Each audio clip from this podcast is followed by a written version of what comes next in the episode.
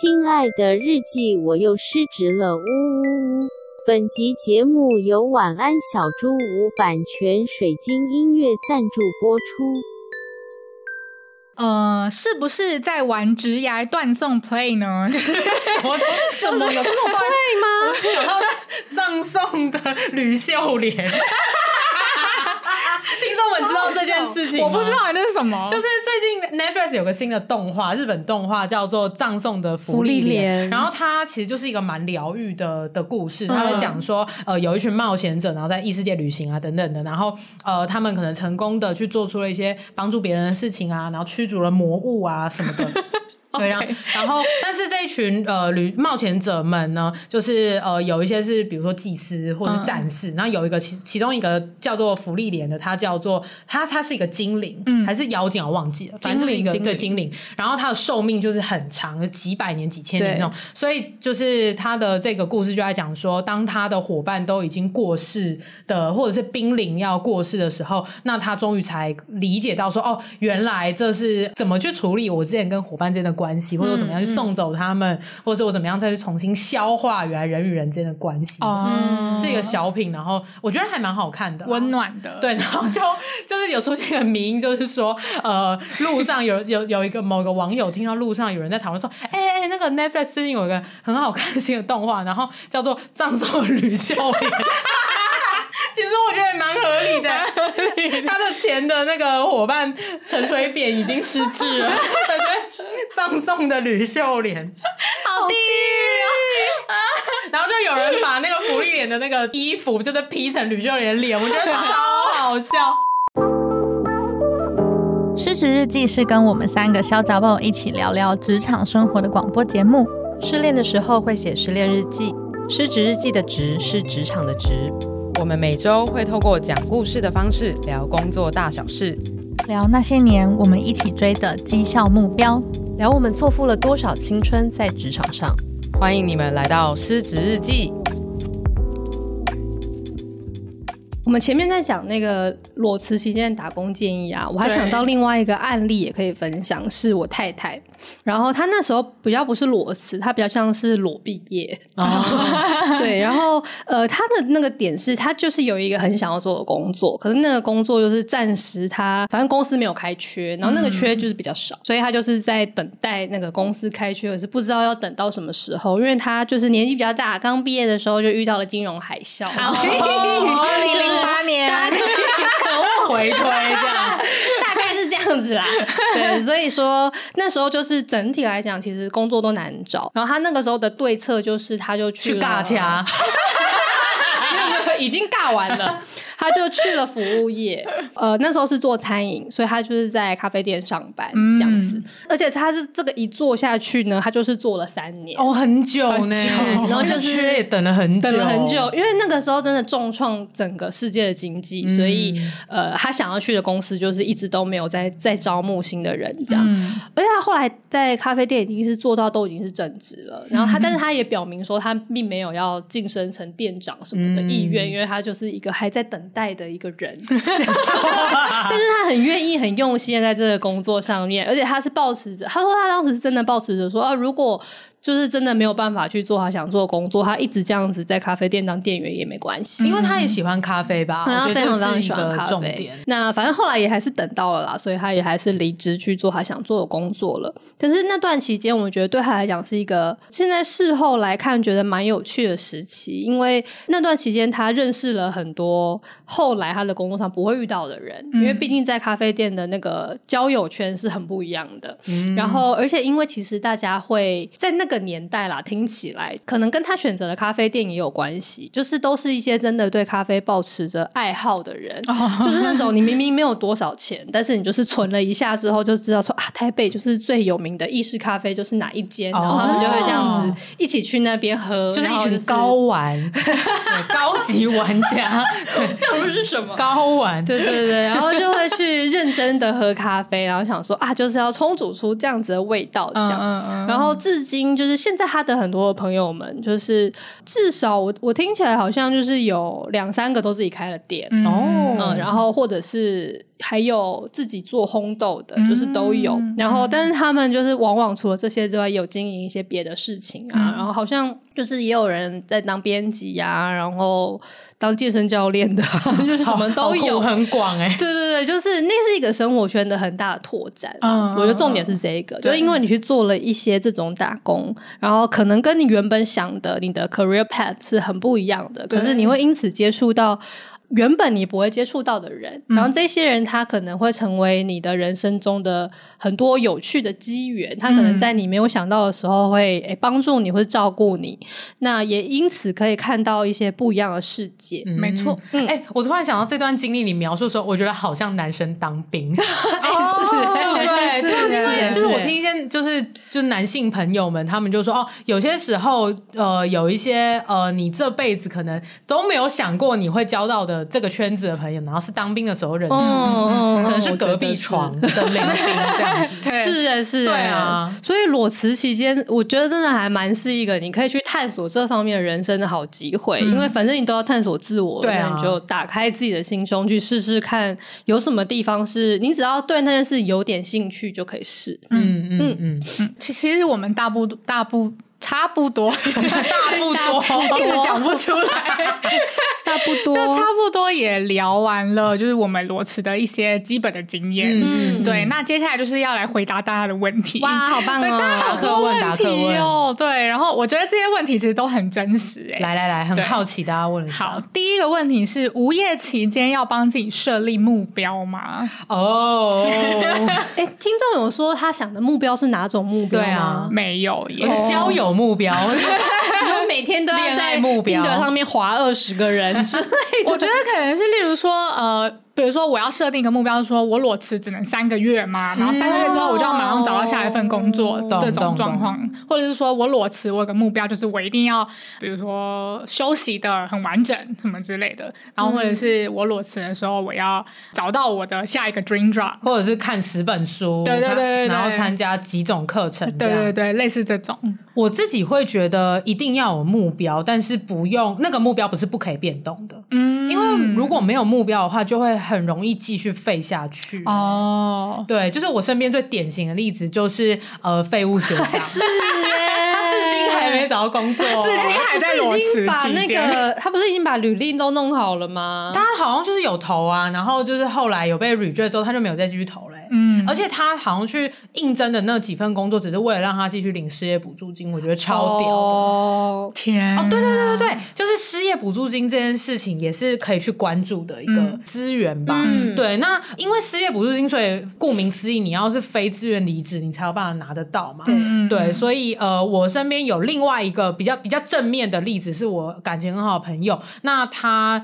会可以去申请这笔补助金，是因为他去应征的那个缺刚好呃是一年期的那种约聘哦，oh. 对他呃在医院工作，然后那个呃医院的那个职位是为了让他的前手要去生小孩，然后育婴一年，所以开出来的一个期间限定的缺，嗯，然后他从事的工作也是真的呃比较难找一点，所以他那个时候就去了这个一年的有点类似约聘的概念，嗯，所以他一年结束之后啊，因为前手真的。就是要复职了，所以他就只好再去找下一份工作，嗯、但是他就因此能够领得到失业补助，嗯、那真的不无小补哎、欸，嗯嗯嗯，对，所以我觉得这个资源是裸辞的听众也可以考虑一下，但如果你是自愿离职，应该真的就拿不到，嗯、对对，嗯，讲到废物学长之前讲到他的集数是 EP 一二六。然后，如果对这一个人有好奇的话，可以去听。但是因为那一集呢，就是要先打预防针，对，要打消毒针，消毒针。因为韩跟这个学长其实真的算是非常好，然后所以就是前面会用一些呃，很算是很戏谑的方式，就是一直数落他，数落这个学长，对，就是这个样子。但是那个内，其实事实上内心韩寒对他是有非常多爱跟包容的，就是不是真的看不起他这个人，那比较像是某一种因为出于爱。爱的时候，你忍不住真的很想要念他。对这种关系，对，所以如果你现在是比较低潮的状态的话，我不建议你去听，听起来可能会有点刺耳。对对，会有点刺耳，嗯、但是呃，就只能说那是我平常跟他相处的方式，然后他也很 OK 这样子。对对对，嗯，好，就补一个这个这个资讯。嗯嗯，我其实也蛮同意，就是你可以设立一些简单的目标，但那个目标它可能不是说就是刚刚讲的说哦，我三个月之内我一定要达到什么，嗯、而是你可能有个目标说，我觉得先不要说目标好了，就是你可以设立你想要做的事情。嗯，对，就是因为我们是为了避免你一直无限废下去，对对对，对，就是为了避免你失去了这个。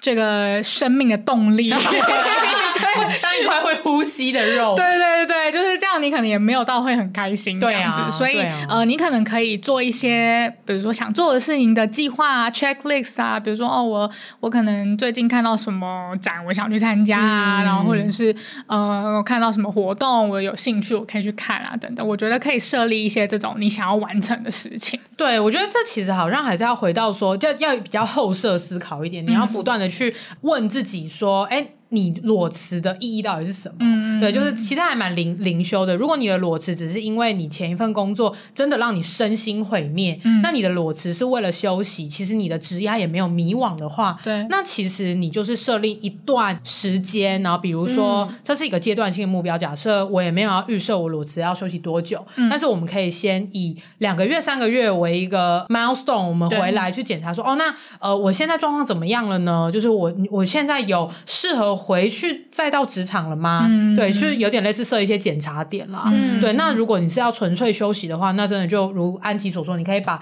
呃你之前因为前一份很有毒的工作而没有时间去从事的一些你很想要去上的课，你很想要去看的展，你想要去的地方，想要去的旅行，去把它做一做。嗯、对，然后你再回来去两到三个月的那个检查点到了之后，你再问一下自己说，哎，那呃我有休息足够了吗？我有充到电了吗？嗯、那我是时候再出发了吗？还是我其实还需要一段时间呢？嗯，那如果还需要一段时间也没关系啊，就稍微看一下自己的钱还够不够用。对对，那如果还够的话，那就继续去做其他你还想做的事。对对对，我觉得这是一个啦。嗯、那另外一个，如果是呃你已经很确定你要离开现在的职业或者是产业，那这种的话，可能你就要多一点的是呃，我要有一些阶段性的目标，我要去探索。嗯，对，这避免说自己有点太像无头苍蝇这样子。对、嗯，那可能也要。要知道说，呃，我要去请教一些前辈吗？还是在这个产业的朋友？我觉得那是有策略的，嗯嗯、对。但是也不用把自己逼得那么紧，说哦，我就是一个月内要见三个三个前辈，然后五个朋友，这种我觉得就有点失去失去那个你设目标的初衷。对啊，就是你设目标应该要让你更有动力的前行，对对对，而不是用被压死，对，不是用焦虑的方式来，就是一直往。帮你往前推这样子，嗯、对，我觉得目标这件事情其实有点像插旗子，嗯，你要先在一个你你可能要先经过一些思考，然后觉得那个那个旗子应该插在距离你多远的那个地方，对，然后那比如说西北方，然后呃一公里外，那你先插了之后，那你开始往那个方向前进，你就会得到一些新的资讯嘛，比如说呃你路上呃踩到屎，然后被石头 绊倒，对，然后或是遇到一个很有趣的人，那你会知道说哦，我的旗子应该要再往右一点，然后再往远一点。对，放那那个其实是可以变的，所以目标其实是一直可以一直被改变的。对对，那它只是引领你去呃呃前进，然后去收集更多资讯的一个方法跟手段。目标并不是你的终极的。目标，目标，终极的目标应该是你裸辞的意义呀。Yeah, 对对，嗯、因为我因为目标有很多种设立的方式嘛。其实像刚刚我们讲的，就是我们、嗯、我们会建议你在裸辞是用这样子的方式来设立目标，因为就是很多人在职涯上面会有一个另外一种设立目标的方式，就是 aim for the the 什么 sun，然后然后你就算没有达到，你至少也会掉在星星上面。哦，对，就是这种目标，就是你看的非常远，然后。就是往那边冲就对了，然后就算你失败了，你可能也还是有在一个高点这样子。哦，这这个我觉得对于某些人来讲适用。对，对但是以我们来说，我会建议，因为裸辞的话呢，会是一个你可能很迷惘，然后你对身旁的东西很不熟悉，你根本不知道 sun 在哪里、啊。对，你有可能在追 sun 的过程，你就被鸟给咬死了。对啊，那是我吧？就是鸟，可能就会把你撞死，对，会大便在你身上七次啊。对对对，所以就是会建议以这个类似攀岩的形式来设定你的目标。哎，我觉得攀岩说的非常好哎，因为以我个人的裸辞经验来讲，我觉得那个目标像是摸着石头过河哦，对，就是那也跟攀岩其实是一样的，因为你在攀岩的时候，你要一直不断的去找下一个踩点在哪里。嗯嗯，那呃，最终你就是要，反正你就是要攀过去就对了。然后我可以说一下，虽然其实我觉得在之前节目里面可能讲过，嗯、但从一个裸辞的观点来讲这件事的话呢，就是我我去到前司之前的那一次的裸辞，就是刚刚说我离开表演艺术界的时候，然后那时候我在想的是，好吧，那我下一个工作到底要做什么呢？然后我经过了一番的可能到处算命跟做一些分析之后，呃，我那时候帮自己归类了三条路。这个应该就有说过了，然后那三条路就是第一个是，呃，我觉得我好像很适合当顾问。而且就是我很想要感觉自己很屌，所以我想说我要怎么样可以进一个顾问公司当个顾问呢？然后发现哦，这条路就是我得去念 MBA，然后之后我就可以进一间很大的顾问公司，然后很屌这样。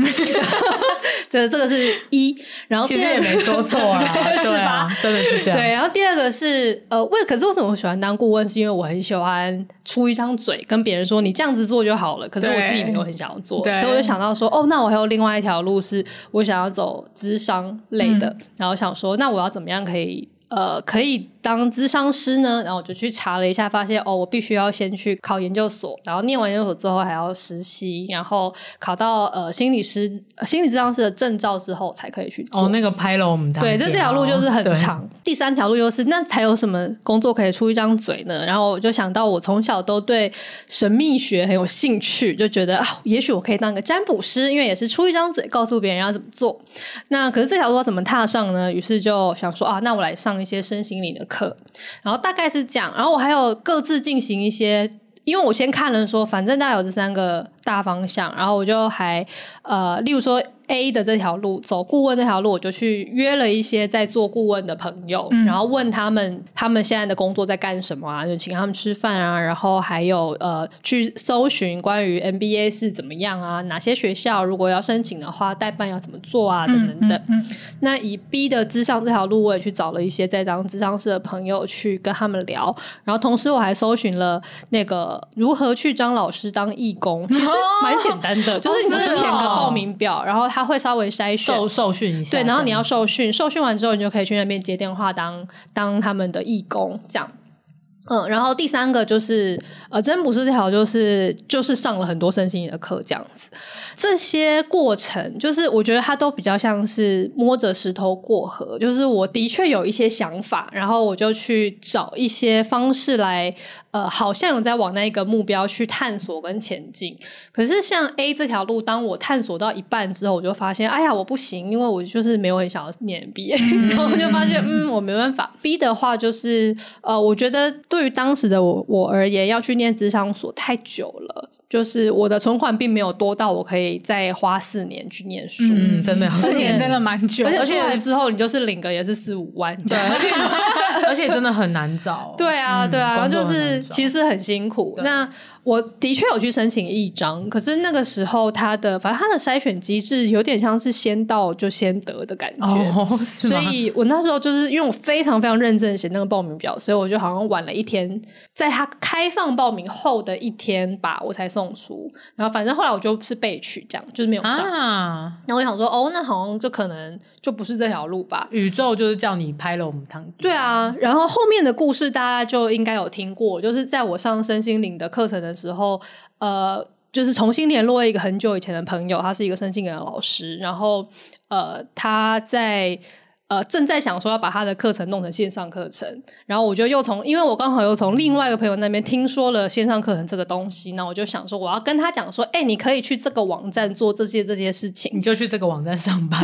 对，我就开了这个网站之后，发现，哎呀，在真人在干嘛呢？然后就说在干嘛呢？这个看起来很适合我哎、欸。嗯、对，于是我就去了前司上班，然后就这样子竟然过了五年，就是再回想一次还是觉得蛮瞎的。但是呢，就是我觉得那个人生的分机缘是这样出现的，嗯、就是当你已经有想了一些你想要去的方向，然后你很努力的在往它走的时候，最后那个道路会用一个你没有想到的方式会浮现给你。嗯，那最后我在前世做的事情也确实。是跟帮助别人有关，因为那时候做企划是帮助老师开课的嘛，那也的确是常常在出一张嘴，尤其是后来当了管理职之后就是这样子。那呃，我觉得很多时候看起来也算是蛮屌的，嗯、就就还是有赚到一个我理想中的薪资，然后也帮自己存了一些钱，对，蛮屌的，蛮屌的，请叫我总监，好鸡巴，我好鸡巴，那个陆剧。对啊，然后还学了创业的一些事情，就是创业就变成是我当初真的没有想过我会做的事，嗯、然后没想到在前司做了，那反而是我学会了创业之后，现在走回了占卜师的路。嗯，真的耶。对啊，那我觉得那个路途是这样，就是你要很真心的想着，呃，你可能喜欢做的事情是什么？那那个要怎么想到它？可能是你要回顾你的人生，开始从小想说有什么事情是我。莫名的就很喜欢，可以一直去做的，嗯、然后而且就是好像总有一些机缘会让我有机会接触到那个东西，只是我还没开始做，然后就从那个方向去找你认识的人啊，找书啊，找什么的，然后开始在往那个方向前进的时候，就会出现你没有想过的路。嗯，真的是这样。嗯、所以我觉得目标的设定比较像是你从某一种很广泛的大方向开始，然后在你身边。设定一些实际可行的目标，就是啊，我要去找朋友聊天，或者我要去上课，嗯。嗯、或者我要干嘛，而不是说，呃，我决定我一定要在六个月内找到一个工作，嗯、就是这种，我自己会觉得他反而会给我压力。而且我会担心我想不出来的话，那该怎么办？对，对，而且如果呃，你把这一个，比如说六个月内一定要呃，比如说拿到三个 offer，或者是你要探索三个领域，然后那个三个领域要到什么程度？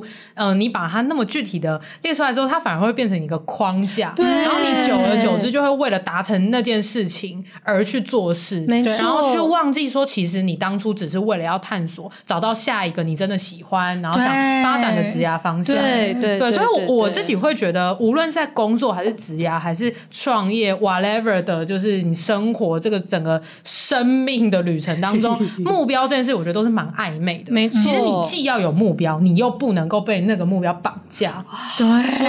可是如果你完全是只看着眼前路，就比如说呃摸着石头过河，你真的只看你眼前的那一两排石头的话，你又没有办法看到你远方的方向到底是怎样。对，你可能就会不知道有一颗陨石要打过来，或者是前面就是瀑布，然后你还在摸摸摸，然后直接摔死。对对，所以我会觉得你其实是呃宏观跟微观你要同时兼具，然后你要能够切换的。它其实是一个很变动、很暧昧，你觉得很模糊不清的一个过程。但是大部分时间都是这样。对，我觉得完全是这样。我觉得说到这个，就是那个不管从摸着石头过河，还是从攀岩的那个比喻来想，就是你的心里有一个我是要过河的的这个意愿，你非常非常重要。对，就是我知道有一个对岸，然后我要去，我只是还没有确定那个路是什么。没错没错，攀岩也是啊，就是我反正是要到上面，或者我是要到对面的。对，那只是我得要一步一步的看我现在脚下的踩点，不然如果你真的只看你超眼前的话，可能我今天就是觉得我就是要睡到自然醒，醒来我就觉得啊，我想打个电动，然后打个完电动之后觉得肚子饿了，去吃个 brunch，然后再回来就睡个午觉好。哇，这个 angle 可能是贵妇 哎。对，就是如果你只顾你每一天过得舒不舒服，就会变成一个贵妇，可能不会也不错啦，会变成废物学长啦。哎呦，对了。可是如果你，可是如果你当下不焦虑，你也不会变成真的，就也不会怎样嘛。其实也是啦，就就是如果你家这完全可以养你，然后你自己也真的胸无大志，觉得自己就想要飞下去，其实也 OK。对，其实很多富二代是这样。对，也是啦。如果你没有觉得不舒服的话，那这样也可以。对啊，对。但我觉得比较多人是会就是这样子废了一天下来，到晚上突然之间罪恶，对对对，罪恶感清洗，觉得啊，怎么我又废了一天，然后明天我又不知道该干嘛。可是隔天起来，我又觉得哦，好懒散，没有动力。嗯、那今天就是还是继续打电动好了。嗯，可是如果是这样的话，那你就很有可能真的会像哦下一个听众提问的说，我害怕自己无限废下去。下去对 对，除非你现在的你的那个呃 end goal 是要修复身心，所以你可能要一直睡觉等等的。嗯、除非是这样，如果你是因为迷惘而离职的话，那你就真的得要帮自己设定一些。我觉得我可能想去的方向，对，然后开始去往它走。不然的话，如果落入刚刚讲的那一种啊，我就是每天先耍废的话，那你就会真的很有可能你的动力会越越来越低落。嗯，然后我觉得也不要被目标或者是你定出来的那几个方向给绑架。比如说以四期的例子好了，他不是先定出了 MBA 呃训练 MBA，然后变成顾问嘛，然后第二条路是那个什么去了？对，智商对，然后第三条路的话是占卜师嘛。嗯，那如果是四期被这三条路绑架，那他其实是看不到前公司的那个机会。对对对，那如果没有看到前公司这个机会，就不会有机会可以去练习创业这件事情跟管理这件事。那也没有办法，现在又能够走回原本想走的占卜师这条路。对对，所以我觉得那个不要只看眼前路的感觉，除了不要让自己一直废，或者是只顾日常的享乐等等。我觉得另外一个方面是你设了目标跟你想尝试的方向之后，你也不。要去忽略，呃，你在尝试或者是经历体验这三条路的过程当中，呃，一些宇宙给你的灵感跟资讯，这种时候你就不要这么固守于这三条路，你可以想想看有没有第四条、第五条的可能性，然后再去试试看。对对对，嗯嗯嗯。而且我也想要补充，就是虽然我们刚刚一直用一些什么摸石子过河可能会被陨石打到，或者是就是掉下悬崖这种非常惊悚的方式在形容，就是你必须。得一直的去审视你自己的目标，然后去转变什么的。但其实我觉得我自己的亲身经历就是，就是害怕都是当下的，其实事情都是没有那么严重。嗯，就是就算你今天真的不小心，像世熙刚刚说的，就是漫无目的的废了一个礼拜好了，嗯、但是你准备拾起来的时候，宇宙都会罩你。哦，真的，只要你真心想要爬起来，老实说，宇宙也不会亏待你。没错，没错，只要你真心想。嗯嗯嗯嗯嗯，呃，是不是在玩直涯断送 play 呢？就是什么？什么有这种 play 吗？想到葬送的吕秀莲。众们知道这件事情？我不知道那是什么。就是最近 Netflix 有个新的动画，日本动画叫做《葬送的福利莲》，然后它其实就是一个蛮疗愈的的故事。他在讲说，呃，有一群冒险者，然后在异世界旅行啊，等等的，然后呃，他们可能成功的去做出了一些帮助别人的事情啊，然后驱逐了魔物啊什么的。对，然后，然后，但是这一群呃旅冒险者们呢，就是呃有一些是比如说祭司或者是战士，嗯、然后有一个其其中一个叫做福利莲的，他叫做他他是一个精灵，嗯、还是妖精我忘记了，反正就是一个对精灵，然后他的寿命就是很长，几百年、几千年那种，所以就是他的这个故事就在讲说，当他的伙伴都已经过世的，或者是濒临要过世的时候，那他终于才理解到说，哦，原来这是怎么去处理我之前跟伙伴之间的。关系，或者我怎么样去送走他们，嗯嗯、或者是我怎么样再去重新消化原来人与人之间的关系，哦、是一个小品，然后我觉得还蛮好看的，温暖的，对，然后就就是有出现一个名，就是说，呃，路上有 有有一个某个网友听到路上有人在讨论说，哎哎哎，那个 Netflix 最近有一个很好看新的动画，然后叫做《葬送吕秀莲》。其实我觉得也蛮合理的，合理他的钱的那个伙伴陈水扁已经失智了，感觉葬送的吕秀莲，好地狱啊！然后就有人把那个福利脸的那个衣服，就是 P 成吕秀莲的脸，我觉得超好笑。好，这可以当干话。怎么啦？我葬送职涯 play 哦。对，但其实我觉得我们差不多有有回答到了，也就是就是你如果会怕你找不到下一份工作啊，然后或者是怕说自己的职涯被断送的话，其实就不用担心。你突然之间很不想要回答，对，如果你有刚刚，你如果有刚刚我们那些。mindset 的话，应该就不用担心这件事情。啊、我还是可以来回答一下，就是如果比较技术性的来讲这件事情的话，什么叫做植牙会被断送呢？其实要回头去想的是。我在想，这个听众想要问的应该是会不会我裸辞了，然后我的呃资历的累积就停在这边，嗯、或者是说呃我裸辞，然后就换到下一个产业，我真心想去试的产业，会不会我没有办法在原本的产业去做累积？对，假设如果我原本是做 marketing 好，做数位行销，那如果现在我真的很想要去呃比如说科技业当 PM 好了，我去做一个这么大的职涯转换，那结果我这一个 PM 的职涯。又没有成功，那我后来真的觉得又不适合，我想要再跳回数位行销的话，会不会就被断送了？嗯、他他的意思可能是这样哦。其实我觉得不用担心，嗯，因为现在的时代，我觉得大家已经比较不看这个了。嗯，只要你是真的有实力，老实说，你都是说得通的啦。对，比如说你如果现在假设真的是呃数位行销转到呃科技 PM，然后结果又要转回数位行销，那你一定会被未来面试的公司的 HR 问到说，哎呀。你中间做这个职涯转换，为什么现在要转回来？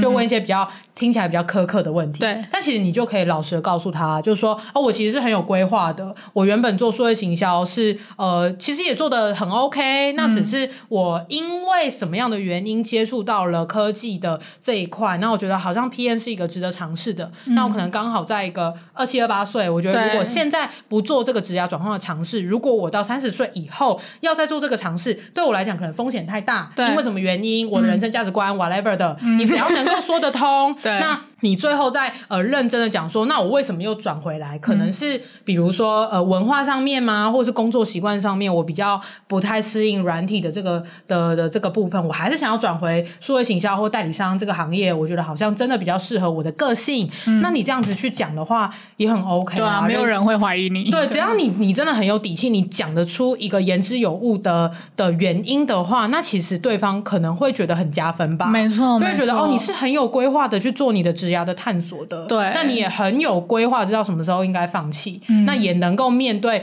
转职，其实好像不如你想象的成功这件事。dare to fail，其实很多时候有些公司是很 appreciate 这样的价值。对对，啊、我我我觉得这边要讲的就是说，就是无论你自己个人在你的生活上面有多么的迷茫，有多么痛苦，其实你下一份工作找工作的时候，你只要讲的合理，大家都不会怀疑你。对所以你只需要有能够讲的合理的技能就好了。对啊。因为 因为像比如说哈，以我为例好了，假设如果我明年后年真的要去，我真的想要去公司上班，对，那人人资一定会问我说啊，那你之前创业我是怎样？那所以是失败了吗？对，我就会很坦荡荡的说哦，没有失败啊，我决定 downsize 的原因是什么？我就会分析给他听。那讲完之后，他可能觉得哦，这个人就是就是他如果觉得你就是失败，那又怎样？那又怎样？那个公司不值得去。对，说如果他真的要扣你个帽子，说哦，你真的就是创业失败，然后回来找找找工作。我就说哦，那这间公司的人资是这个素质，那我也不想进这间公司。对对对啊，对啊。那呃，可能适合的公司，他可能说哦，那你是真的有历练，你扛过真的业绩，那个业绩不是说呃一个数字业绩，那个业绩是现金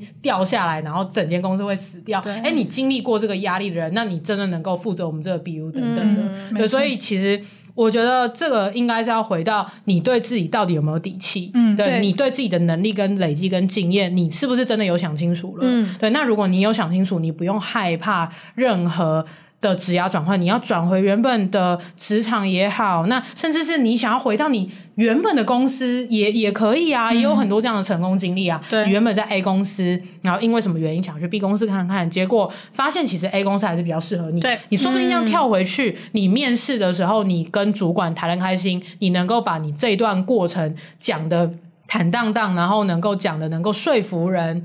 那这样其实说不定你回到 A 公司，你直薪水直接跳三级。没错，我的主管就是这样哦，就是中间 gap 了一一两年之后回来就当 director 了。对呀、啊，所以其实不太需要担心啊，你还是你心里能够踏实，我觉得比较重要啊。嗯，嗯我觉得也可以直接就是接到下一题，说就是有些人会怕说履历很难看，职涯毁灭。然后这个我就想要简单的带过，就是大家知道 LinkedIn 现在就是你在编辑 LinkedIn 的履历的时候，你可以新增一个职涯控。空档吗？哦，真的、哦，对，就是你可以显示我也没在用 LinkedIn。对，所以其实这件事情在我们的就业市场上面已经是非常普遍的。如果有 HR 要怀疑你的话，他就是一个智障 HR，就是不用理他。对，他的职涯空档是可以选择的哦，就是什么丧亲转职、照顾亲人、哦，而且也有追求身心健康，啊、这就是安吉的 追求身心健康，我觉得这很棒哎、哦。对，安吉的其中一个空档，我就是直接写追求身心健康。所以其实我觉得，如果有一些公司的 HR 真的要用这个东西筛掉你的话，我觉得他或许有一个一个路线是他真的是智障 HR。对，那有另外一个路线是他可能在服务他的公司，所以他的公司整体的价值观就是我不要这样子的人。对对，对，他可能追求稳定。没错，所以那其实就是你不适合这间公司。对啊，那你进去也不会开心。这样子。嗯嗯嗯。嗯哎、欸，我有一个问题想要，不是问题啦。我在之前看小盒子的时候，瞥到有一个听众的问题，好像没有被列在脚本里面。那个听众是说，就是裸辞之后可能会有一些 PTSD，、哦、然后我就想说这是什么意思？但还有进一步解释说，就是可能呃听到一些前司的事情的时候，就会心情不好啊。哦，很懂啦。对，然后我就想说，可是为什么是裸辞的期间呢？然后我内心想想，这个是不是跟如果你分手后没有找到下一个？时候，你就会比较在那个伤痛中，是不是？我觉得完全是这样。我觉得为什么你会特别这样子问？就失恋如失职，对对对对对，你就是还没有找到下一个可以认同的公司的时候，关于前司的事情就会比较纠结。就是我一定要过得比你好，这样你过得不好，我就放心了。对对对对对，你看到前司的人还过得很开心，然后业绩还就是一直达标，你就觉得很气。对，如果如果你跟前司不是一个好聚好散的状况下，真的会这样。对，你就会觉得说，好啊好啊，就是没有我，你们都过得更好啊。对，时候你其实就是让自己移一下啦。哦，对，我觉得就是移移出来，就像失恋的时候怎么做，失子的裸辞的时候就怎么做，就写失恋日记或听失职日记，或是就是跟我们一样有录频道啊，又没有关系，可以自己录一个 podcast 疗伤。对，所以我觉得那个呃，是不是在裸辞的时候发生刚刚那些现象，它可能就是算只是一个增强的因素。我觉得是、欸，就是重点是。你对前司如果有一些呃你的积怨啊、仇恨啊，或是遗憾啊、怨对、伤痛，对，那那个东西倒不是说什么你要去疗愈你跟前司之间的事情，那是有点太多了。但是它触动了你内心的什么事，那个反而是你可以去照顾的。就例如说，像刚刚安吉讲的一些鬼故事，就是他可能在他第一份工作是钱很少，然后压力非常大等等。那也许那个带出来的感觉是你觉得你错待了你自己，你没有珍惜自己的价值。嗯。那这个就是一个可以值得去疗愈的点。那或者是有人跟前世的纠葛是呃发生了严重的人与人之间的冲突，所以以至于他必须得立刻离开。那那个你跟人之间的关系对你造成的伤害，那那个也是一个可以去疗愈的东西。很同意耶。对，所以裸辞期间，其实我觉得反而它是一个适合你去探索内心的时候。那反而不是去纠结说，哎、欸，我现在想起前思，我就会不舒服，那该怎么办？那这些不舒服，说不定是一个可以帮。帮助你去看清楚说，说那我到底还有什么情绪是值得我消化的？嗯，因为消化完之后，你会有更好的。你自己去面对下一个你要开始的新的职涯，真的，其实这个这段期间就是一个很适合灵修的期间啊。你看职涯探索，嗯，然后找寻兴趣跟置业，嗯，以及呃，好好的去消化一下，呃，我跟前公司到底还有什么样子的的因果，对，有一些恩债，对，就是为为什么会这样呢？为什么我现在会觉得 PTSD 呢？嗯，那这些情绪你都可以去想的是，我为什么会有。这个情绪跟呃，我是跟哪个事件，或是我跟哪一个人之间是有这个情绪，对，然后不断的再去领袖说，那我跟这个人之间的关系到底是出了什么问题？是因为我跟过往的，比如说我从小遇到的事情有关吗？对。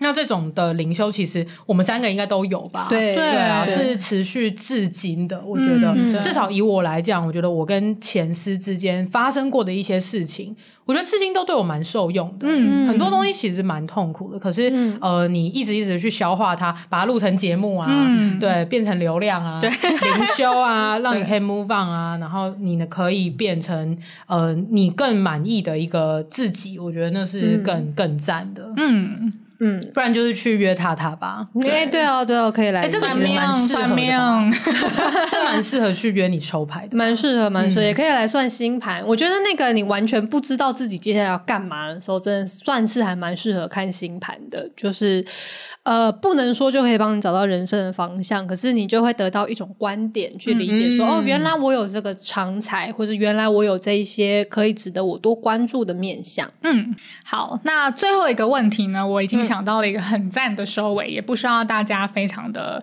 就是花时间来讲啊，因为我觉得我刚刚 okay, 因为已经录到快要累死了。对，而且我我觉得我们 其实我觉得每一个问题都很难三言两语给大家回答，可是我觉得这两集就是我们尽力的，就是分享我们的态度，然后跟我们的经验这样子。好，那我们的态度很搞笑，应该说是我们 我们怎么看这件事情啊？对，好，那最后一个问题呢，就是害怕找不到理想的工作。然后我觉得这件事情呢，完全就跟谈感情一样，因为就是很呼应我们的那个失职如失恋，然后跟公司的关系就很像跟你的另一半。没错，如果你害怕找不到就是理想的工作的话，你只要记得，就像你害怕找不到理想另一半一样，告诉自己就是理想的另一半会找到你的。嗯嗯嗯，理想的工作也是哦。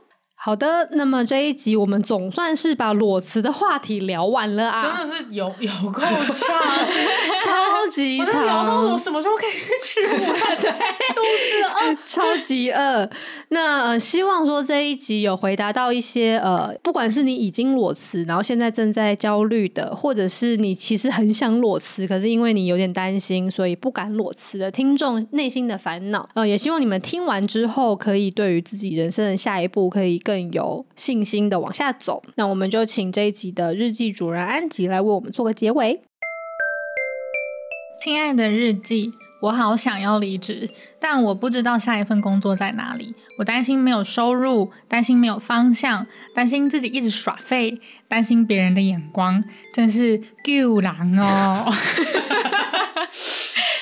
今天跟焦女聊完后，我发现大多数的人都有一样的问题，而且这本来就不是一个简单的问题，我们都值得花时间去思考。